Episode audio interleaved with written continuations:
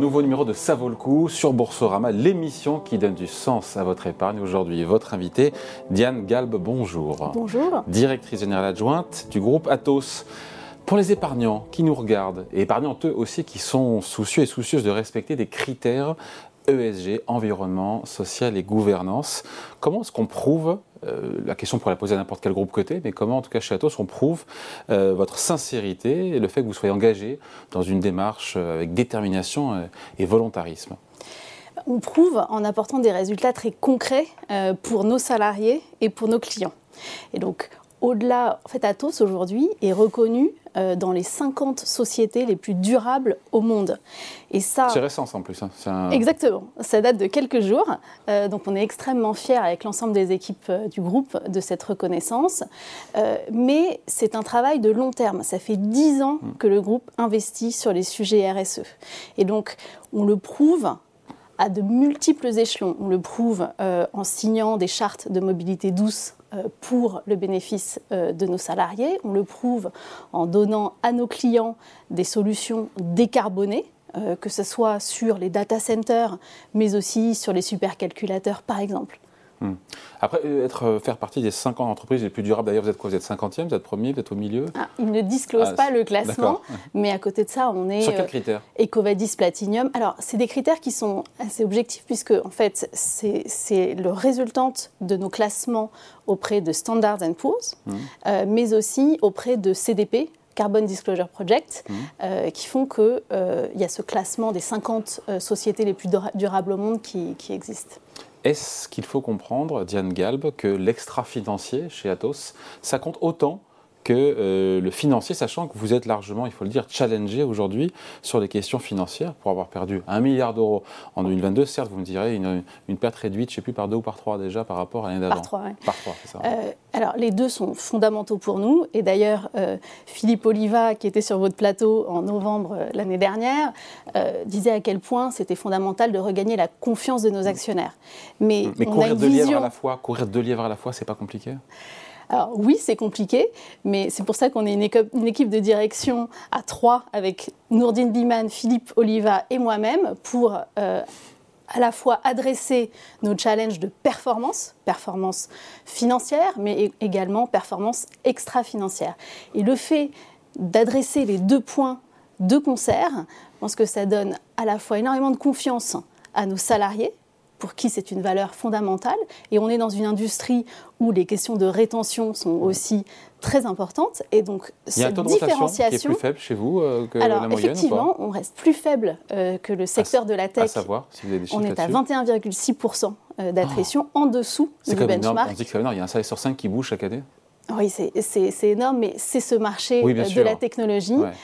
et on est effectivement en dessous du secteur en diminution constante au cours de l'année 2022. Et le secteur est à combien? Euh, Au-delà de 22%. Au-delà de 22%. Bon. Donc quand on est en pleine restructuration, ce qui est le cas encore une fois d'Atos, c'est cardinal pour vous vraiment euh, de respecter ces critères ESG ces critères ESG, c'est des critères qui sont à la fois sur l'environnement et la sobriété énergétique, la façon dont on conduit euh, nos opérations avec le management environnemental chevillé au corps. Ce sont aussi des questions euh, de qualité de service rendu à nos clients, avec un Net Promoter Score qui reste élevé et qui montre la satisfaction euh, de nos clients.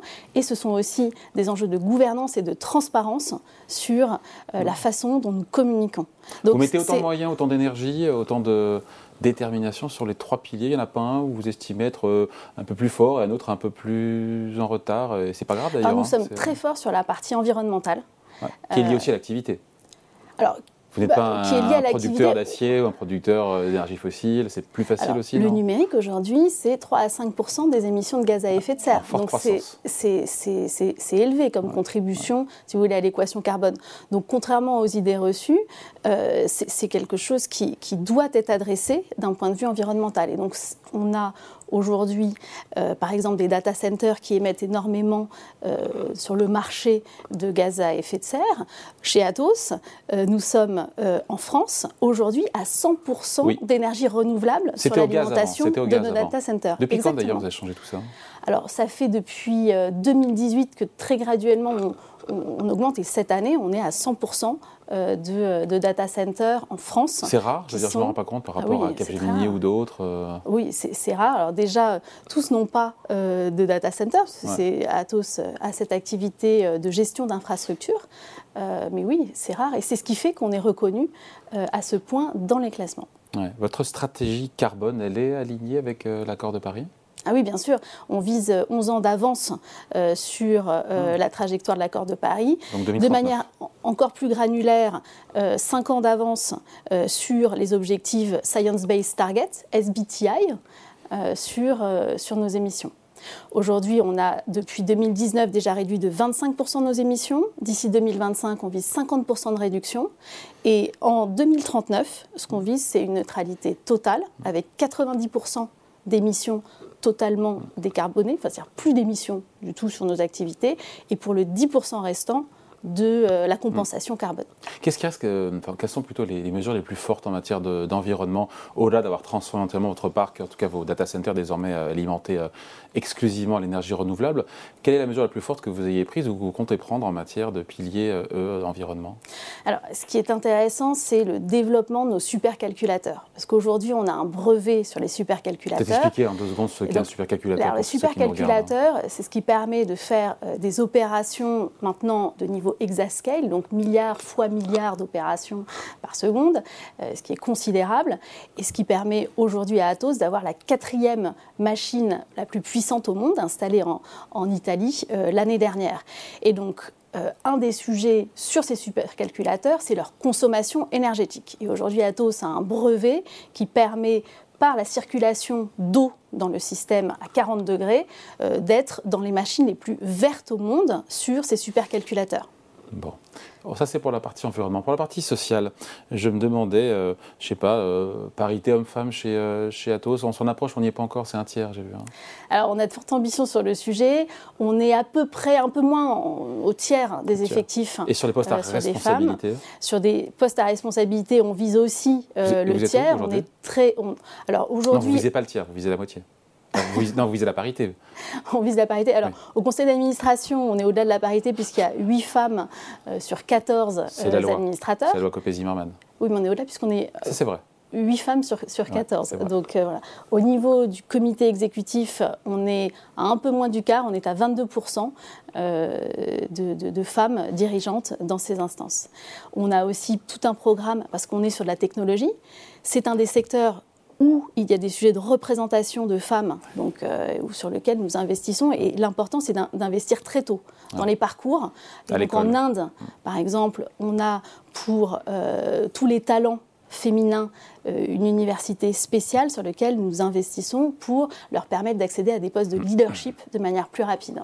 Bon, sur la question des rémunérations, puisqu'on parle du pilier social, est, comment dire, dans quelle mesure, à quelle hauteur les rémunérations des collaborateurs euh, sont indexées, encore une fois, sur des critères extra-financiers alors, nous avons euh, à la fois dans les bonus annuels des critères sur la décarbonation euh, de nos activités, mais également dans nos plans de, de, rémunération long terme des critères indexés sur des mesures euh, oui, mais à la marge, quantitatif sur tout ce qui est sur le, Dow Jones Sustainability Index. Non, on, a, on a des critères à la fois quantitatifs et qualitatifs euh, de manière significative dans nos plans de rémunération long terme et c'est euh, d'ailleurs communiqué au marché. Bon, la mesure la plus forte, que ce soit en E, en S ou en G, on finit là-dessus, la plus impactante que, encore une fois, que vous allez prendre ou comptez prendre, là, que vous avez prise récemment, pour encore faire partie l'année prochaine des 50 entreprises les plus durables au monde hein. Ce qui est intéressant pour un nous. Un game changer, comme on dit. Alors, un game changer, euh, c'est euh, un outil que nous utilisons pour nos propres fins, mais aussi pour nos clients, qui s'appelle MyCO2 Compass, qui est une suite logicielle euh, qui est maintenant disponible depuis la COP27 sur la, la marketplace Amazon, et donc adressable pour le plus grand nombre, afin de pouvoir mesurer et limiter l'empreinte CO2 à la fois d'Atos, mais aussi parce que le du sujet plus est là, grand nombre. c'est ce qu'on appelle le scope 1, 2, 3, c'est effectivement aider encore une fois à, à permettre à vos clients d'être alignés ou de s'aligner sur l'accord de Paris et de réduire leurs émissions de CO2. Exactement. C'est là une des missions, de vos- aussi une de vos missions. D'ailleurs, il y a une demande, j'imagine, on finit là-dessus, il y a une demande de la part euh, très forte, j'imagine, de la Il y part a des une clients. demande très forte, c'est un sujet de différenciation et de fierté pour nos équipes, parce qu'aujourd'hui, chez Atos, ce qu'on vise, c'est la transformation digitale, décarbonée et aussi sécurisée. Comme vous le savez, euh, nous sommes très présents et numéro un mondial sur euh, la cybersécurité. Donc, transformation digitale, décarbonée, sécurisée. Allez, merci beaucoup. Diane beaucoup. directrice générale adjointe du groupe Atos. Alors, faut-il ou pas en avoir euh, en portefeuille? Réponse maintenant.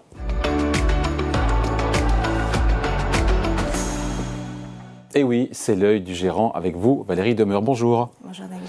Directrice de l'analyse extra-financière chez OFI Invest AM. Vous avez écouté, j'imagine, tout ce qu'on s'est dit avec euh, la directrice générale adjointe euh, d'Atos. Pour à fait. encore une fois, les, les investisseurs euh, qui nous regardent, qui euh, apprécient, sont soucieux des critères d'environnement, euh, social et, et gouvernance, qui sont responsables. On pense quoi du discours qui a été porté Qu'est-ce qui, Quels sont les, les points forts déjà pour commencer? Alors les points forts, assurément, c'est la stratégie climatique. Euh, comme l'a souligné Madame Galb, en fait, on- Atos euh, a euh, des ambitions climatiques et notamment a- et s'est inscrit sur une trajectoire 1,5 degré auprès de euh, la, la SBTI. Mm. Et ça, c'est vraiment un, un point fort, d'autant que les ambitions sont assez assez forte avec euh, des ambitions de réduction de 50% des émissions de gaz à effet de serre sur la période 2019-2025. Et on voit que sur la période euh, 2019-2021, Atos a quand même relativement bien rempli ses objectifs avec moins 29% d'émissions. Donc là-dessus, c'est un point fort euh, assurément. Un autre point fort, c'est aussi euh, toute la chaîne de, euh, sous-traitance, puisqu'il y a un certain nombre d'audits, notamment je crois 250 audits qui ont été menés pour vérifier que les engagements en matière de RSE d'Atos sont bien suivis, y compris sur ces histoires de décarbonation. Après, sur le social, il y a également des bonnes pratiques qui peuvent être observées. On est sur une entreprise qui a obtenu une certification Great Place to Work assez euh, en 2011, je crois, donc euh, assez tôt. Euh, il y a un comité d'entreprise européen qui a été mis en place également. On a des programmes de formation assez ambitieux avec 45 heures de formation par employé. Donc nous, en tant qu'investisseurs responsables, quand on analyse la politique RSE, sur les aspects sociaux euh, et environnementaux, notamment climatiques, on a vraiment des, des belles pratiques. Donc là où il faut améliorer, c'est où C'est sur la partie gouvernance, où il y a plus de boulot Assurément. Ouais. Sur la partie gouvernance, on a eu plus de sujets, on est un peu plus mitigé. Là encore, on a quelques bonnes pratiques. hein. Euh, on a un, un conseil d'administration qui est indépendant à plus de 60%, une bonne diversité au sein du, du conseil d'administration. Euh, donc oui, après, euh, on a un, euh, un vote euh, des actionnaires qui a été quand même assez fort, un vote de contestation à plus de 31% euh, contre la rémunération des dirigeants l'an dernier, ce qui du coup est un peu problématique parce que ce vote, symboliquement, il montre le- la désapprobation des actionnaires. On a aussi un président du conseil d'administration qui est en poste depuis 14 ans, ce qui est au-delà des recommandations de- du code de la FEP-MEDEF. Et euh, alors, l'expertise de certains membres du conseil d'administration avait été mise en cause. En 2022, on a eu euh, quelques euh, nouveaux recrutements qui ont permis de pallier un peu à ça, notamment au sein du comité des comptes et d'audit. il y a eu le recrutement de René Proglio, qui est un ancien de Morgan Stanley, qui a permis de, de rapporter une compétence supplémentaire.